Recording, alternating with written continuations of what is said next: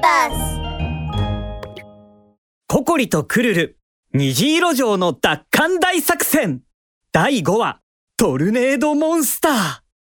トルネードモンスターを倒し虹色城を取り戻すため勇敢なココリと魔法使いのクルルは虹の女王と共に再び虹色城に向かって旅を始めました。3人は9つの山を越え10本の川を渡るとようやく目的地に到着しました。見て。あれが私の虹色城くココリとクルルは顔を上げるとそこには巨大なお城がそびえ立っていてお城からキラキラと虹色の光が放たれていました。わあかっけー。それにこんなにでっかいなんて。トルネードモンスターをやっつけたら絶対お泊まりさせてよ お前らがこの俺様をやっつけるって夢でも見てるのか？辺りに笑い声が響き渡ると突然強風が吹き出しました。そしてお城から黒い煙が空に飛び出してきたかと思うと巨大な竜巻の姿になりました。ここいつがトルネードモンスターよ。みんな気をつけてくわ。ココリは両手を腰に当てると空に浮かぶトルネードモンスターを睨みつけました。トルネードモンスター？虹色城は虹の女王様のものよ。早くここから出て行きなさい。誰が出るもんか。するとトルネードモンスターは口を大きく開け大きく息を吸い始めました。いえいえスイスイ近くにあった家という家は中の家具や食器など次々にトルネードモンスターに吸い込まれていきます。金よスイスイ。そういうと今度は周りの木々や地面に埋まった岩まで次から次へとトルネードモンスターに吸い込まれていきます。こコゴリちゃんあいつ何をするつもりなのかな？まさかお腹が空いてるとか？ココリが答える前に空にいるトルネードモンスターの体からビュンと何か小さいものが飛んできてクルルの頭に当たりました。クルルは頭を押さえながら下を見てみるとえお茶碗？なるほど。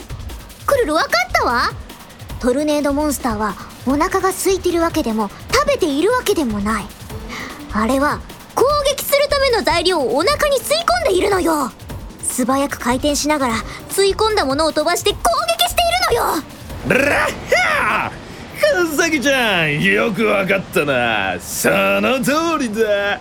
だが分かったところで何もできまい。お前らをボコボコにしてやる。ビュンビュンとさらにトルネードモンスターの体から吸い込んだものが3人に向かって飛んでいきます。うわグゴリちゃん僕の立派でかっこいいキツネの尻尾がまん丸に腫れちゃったよ。クワクワこの可愛い私に物を投げるなんてひどいじゃないの。いやクワー。いやクルル緊急事態よ。早く物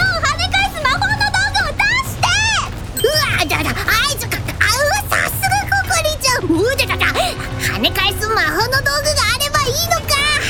クルルは急いでローブを探し始めました。バウンドマジカルグローブ。ダメだ。これは小さなものしか跳ね返せない。じゃあバウンドマジカルアーマー。なんてダメダメ。これは一度来たら二度と脱げないんだった。クルル早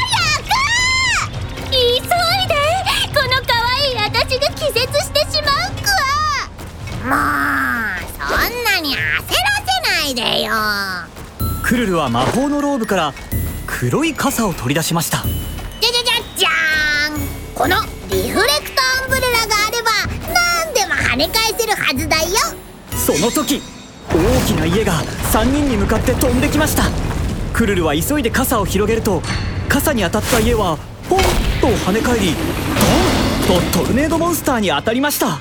でなんだ？なんで家が跳ね返ってきたんだ？はれはこの魔法使いクルル様が何でも跳ね返すリフレクトアンブレラを使ったからさ。